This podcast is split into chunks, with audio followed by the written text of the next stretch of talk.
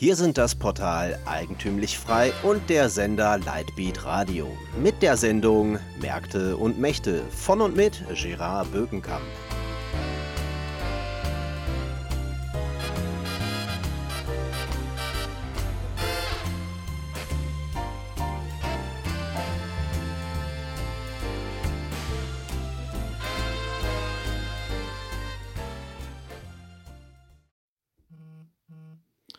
Nach der Europawahl lecken ja jetzt verschiedene Parteien ihre Wunden. Alle Parteien außer den Grünen sind enttäuscht, wobei diese Enttäuschung bei der AfD vor allen Dingen auf hochgesteckten Erwartungen beruht, aber nicht eigentlich auf einer Niederlage. Die Partei hat ja knapp dazu gewonnen, knapp verloren gegenüber der Bundestagswahl. Dazu muss man aber Folgendes betrachten. Vor der Bundestagswahl hatte die AfD ein Momentum. Das war richtig spürbar, denn im Sommer lag sie ja damals noch bei 7%. Und dann kam es zu dem G20-Gipfel und diesen bürgerkriegsähnlichen Zuständen.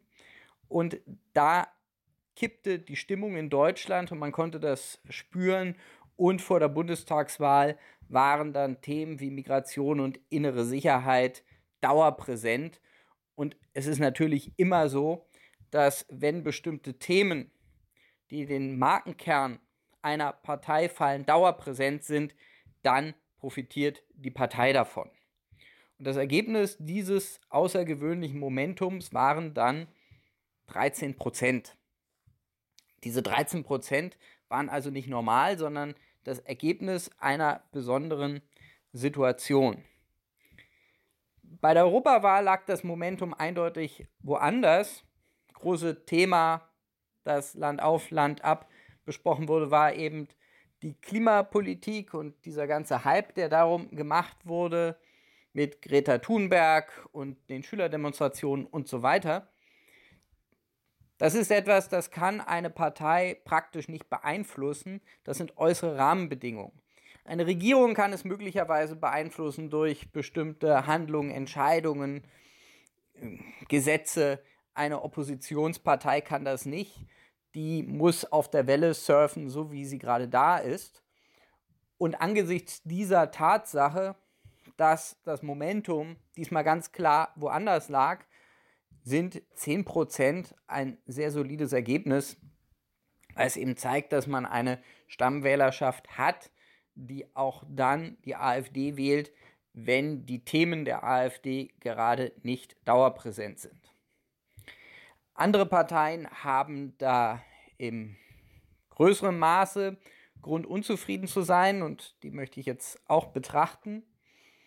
Das eine ist natürlich die CDU, wie man jetzt der Presse entnehmen kann, tut sich dort einiges. Auf der einen Seite wird in der Partei natürlich diskutiert, wer die Schuld daran hat. Und der Sündenbock wird sowohl in der Öffentlichkeit als auch innerparteilich offenbar Kramp-Karrenbauer sein. Und da sieht man, wie geschickt Angela Merkel das eingefädelt hat. Ich habe das ja damals schon gesagt. Das Problem von Kramp-Karrenbauer ist, dass sie eigentlich in einer unmöglichen Situation ist. Sie ist Vorsitzende der CDU, ohne aber überhaupt Bundestagsabgeordnete zu sein oder irgendein anderes Amt zu haben. Sie übt also nur ein Ehrenamt aus. Das heißt, das ist so gut wie gar nichts. Und das Gravierende daran für Kram-Karrenbauer ist, dass sie praktisch keine Macht hat. Sie kann die Geschicke der Regierung nicht beeinflussen. Sie wird aber für alles was mit der CDU passiert, verantwortlich gemacht. Und das war genau der relativ, man könnte sagen, hinterhältige Geda Hintergedanke von Frau Merkel, sie da zu installieren. Sie wollte da einen Puffer haben. Sie hat da jemanden zwischen sich installiert, der jetzt alle Angriffe, die eigentlich sich auf die Kanzlerin richten müssten, abfedert und abfängt. Und das hat sie auch vor der Europawahl sehr geschickt gemacht. Sie hat sich komplett zurückgezogen. Es war ja so, als hätten wir gar keine Kanzlerin mehr. Man hat von Merkel praktisch nichts mehr gehört und nichts mehr gesehen, sondern Frau Kramp-Karrenbauer und die CDU mussten den Wahlkampf alleine bestreiten. Und nun kann Frau Merkel sagen, dass diese Niederlage gar nicht ihre Niederlage war, sondern die, sie von Kramp-Karrenbauer. Und wie man ebenfalls der Presse entnehmen konnte, hat sie daraus ja schon Schlussfolgerungen gezogen, weil sie jetzt Kramp-Karrenbauer, die sie ja selber als Nachfolger installiert hat, für nicht kanzlerfähig hält, ist sie der Meinung, sie muss unbedingt, Überraschung, Überraschung, bis zum Ende der Legislaturperiode bleiben, weil das Land und Europa und die Welt ja auf sie angewiesen sind. Über den Spiegel konnten wir ja auch erfahren, dass sie die Weltlage düster beurteilt. Also wenn sie nicht da ist, dann wird es ganz schlecht in der Welt. Dann äh, wird es ganz furchtbar. Ist jetzt praktisch eine Sache der Verantwortung gegenüber Deutschland, Europa und der Welt, dass sie unbedingt im Amt bleibt. Wie gesagt, eine relativ äh, clevere Wendung. Sie installiert eine schwache Nachfolgerin, die alle Rückschläge jetzt auf sich nehmen muss, erklärt dann, dass sie, weil die Nachfolgerin so schwach ist, leider im Amt bleiben muss. Eine, eine groteske, fast schon satirisch, aber es erinnert sehr an das Verhältnis von Kohl zu Schäuble, wobei gemessen an dem Duo Merkel und Kramp-Karrenbauer ja Kohl und Schäuble geradezu politische Titanen waren. Kohl hat ja damals auch seinen Kronprinzen Schäuble dadurch demontiert, indem er auf einem Parteitag, wo Schäuble großen Anklang gefunden hat bei den Delegierten, sich hingestellt hat und gesagt hat, jeder wisse ja, dass er wolle, dass Wolfgang Schäuble sein Nachfolger wird. Und damit hat er Wolfgang Schäuble zu einem Nachfolger von seinem Gnaden gemacht und damit herabgestuft. Und Schäuble war dann auch in einer ganz schwierigen Situation, der ewige Nachfolger, der Kronprinz, schon für vieles verantwortlich, obwohl er gar nichts gegen Kohl umsetzen konnte. So haben wir eine ganz ähnliche Situation, dass der König seinen Kronprinzen demontiert, weil die Gier, der Wunsch nach der Macht und der Glaube unersetzlich zu sein so groß ist, dass man versucht, jede Minute, jede verbleibende Minute der Macht noch auszukosten. Und das im Übrigen, obwohl, das sagte mir ein bekannter deutscher Journalist in einem Gespräch, man sehr deutlich merkt, auch im Umfeld von Merkel, dass sie weder an der CDU noch an der Innenpolitik in Deutschland noch wirkliches Interesse hat. Das interessiert sie alles nicht mehr. Sie interessiert es, durch die Welt zu reisen und sich als Apostel des, der, der globalen westlichen Stabilität aufzuspielen, sich in Probleme in Afrika und auf dem Balkan einzumischen. Und das möchte sie so fortsetzen, solange bis man ihr irgendein hohes Amt bei den Vereinten Nationen anbietet, wo sie dann diese Reisetätigkeit und diese Form der globalen Selbstbeweihräucherung dann ohne Grenze in alle Zukunft fortsetzen kann. Soweit die Lage bei der CDU. Schwierig und unschön sieht die Situation auch bei der Partei Die Linken aus. Die haben es ja geschafft, die einzige charismatische Politikerin, die sie haben, mitten in einem Schicksalswahljahr für die Linke abzusägen und wegzumobben. Das muss man auch so erstmal hinbekommen. Gemeint ist natürlich Sarah Wagenknecht. Man kann von Sarah Wagenknecht halten, was man will. Es ist keine Frage, dass Wagenknecht eine Frau von sehr hohem politischem Format ist, die einen langen Weg zurückgelegt hat von der Stalinistin, die sie einmal war in den 90er Jahren, zu einer der wenigen Stimmen der Vernunft in einer ansonsten immer weiter in den Linksradikalismus abdriftenden Partei, die sich ja sogar in einem Buch mit dem Ordoliberalismus auseinandergesetzt hat, äh, mit konsequenten Fehlinterpretationen, aber immerhin. Und Wagenknecht zieht ohne Zweifel Wähler und fasziniert viele Menschen. Und die Wagenknecht haben sie jetzt abgesägt und das im Schicksalswahljahr. Denn das ist ein Schicksalswahljahr für die Linke, denn wenn die Linke in Brandenburg in Sachsen und in Thüringen verliert, was bleibt dann von dieser Partei noch übrig, außer eine Sammlungsbewegung von linken Verrückten, vor allen Dingen in den neuen Bundesländern, sozusagen ein Wurmfortsatz der Antifa. Und dafür gibt es dann selbst in Deutschland nicht allzu viele Stimmen. Und hinzu kommt, und das ist ganz wesentlich, ist die Partei gespalten. Und auf der einen Seite sind eben noch die Wagenknecht-Leute, die Leute in den neuen Bundesländern, die wissen, dass sie da noch von normalen Leuten gewählt werden und deshalb nicht faire Stadt Frontex fordern können. Das tut die Partei, das hat sie in ihrem Programm verankert und das bedeutet, dass sie möchte, dass alle Flüchtlinge, Migranten aus Nordafrika direkt mit Fähren nach Europa gebracht werden, unbegrenzte Einwanderung in den Sozialstaat. Alle Migranten, Einwanderer sollen sofort vollen Anspruch auf Sozialleistungen haben, auf Einbürgerung und auf Wahlen. Davon sind in den neuen Bundesländern nicht alle begeistert, um es zurückhaltend zu sagen. Und auf der anderen Seite eben noch immer die Reste der Wagenknecht-Fraktion. Wenn man sich in einem solchen Konflikt befindet oder einer solchen Auseinandersetzung, dann kann man keinen großen Erfolg verzeichnen und dementsprechend waren die 5,5 Prozent in der Europawahl dann auch nicht besonders dolle. Aber es kann durchaus noch schlimmer kommen. Die Europawahl ist ja an sich nicht relevant, sondern nur als Wasserstandsanzeiger.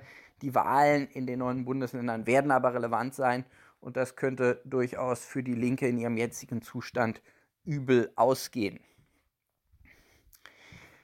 Über wen wenig berichtet wird, worüber man eigentlich mal berichten sollte, das ist die FDP.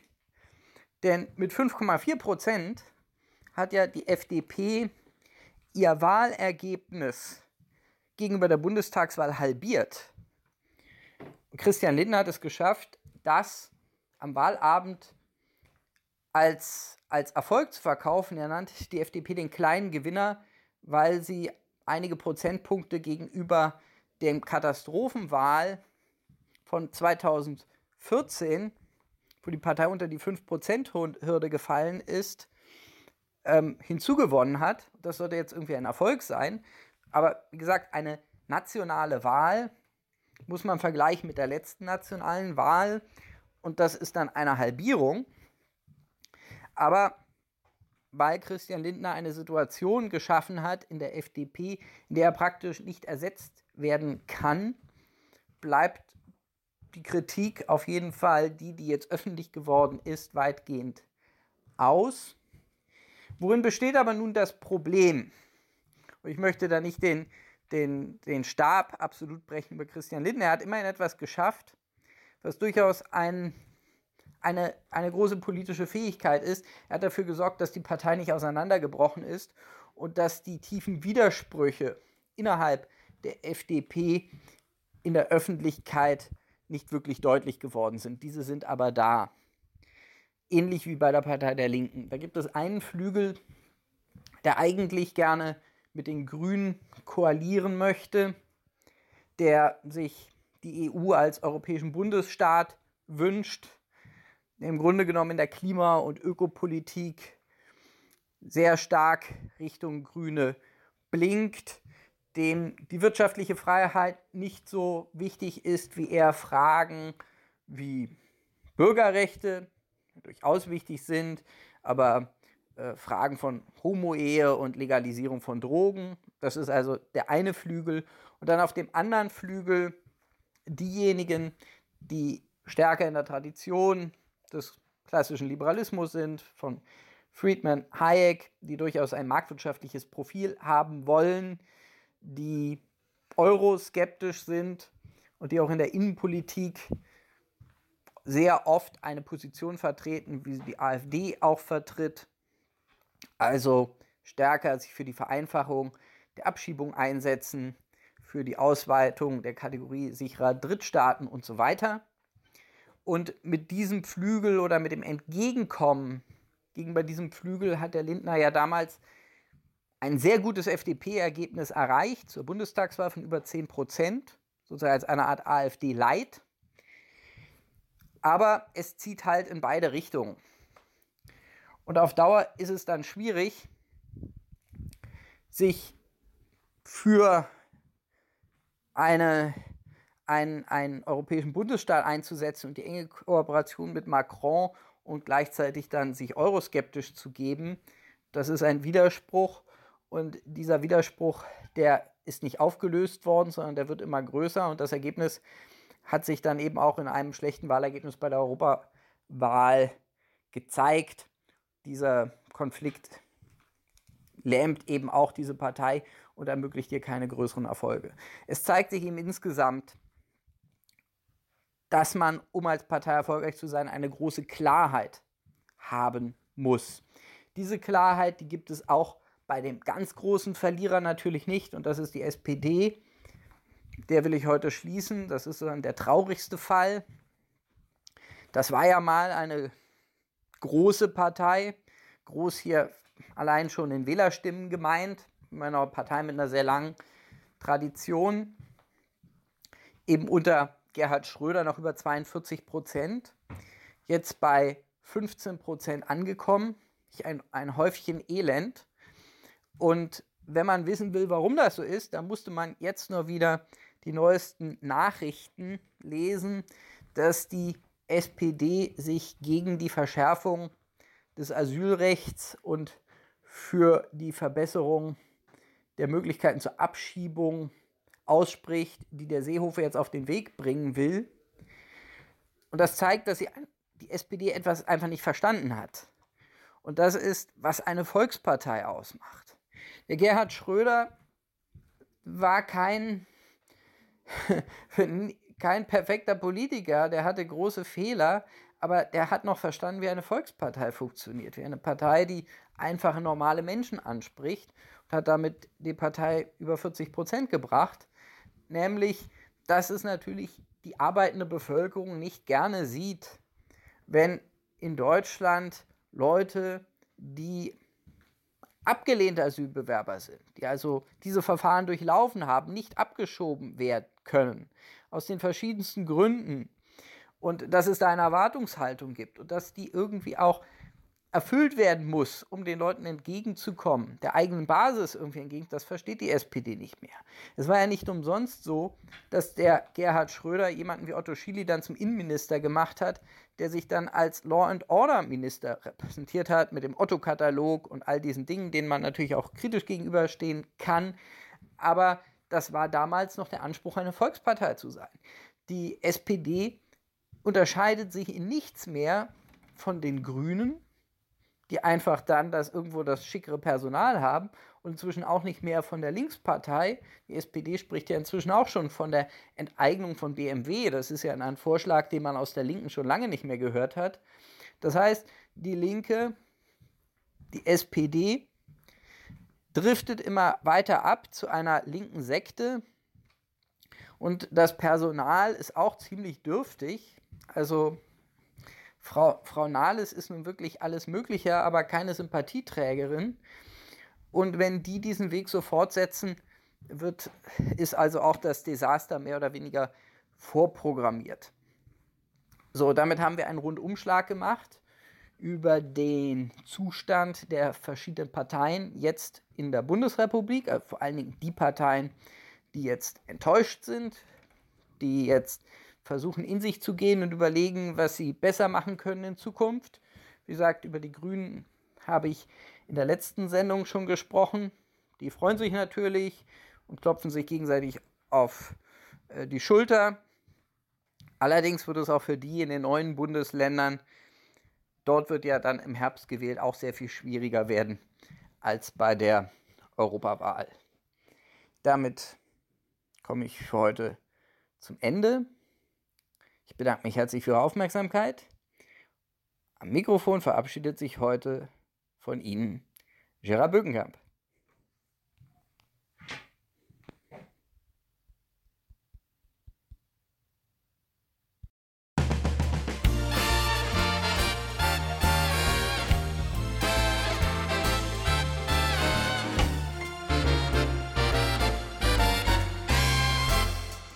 Sie hörten die Sendung Märkte und Mächte von und mit Gerard Bökenkamp. Für Sie bereitgestellt vom Sender Lightbeat Radio und dem Portal Eigentümlich Frei.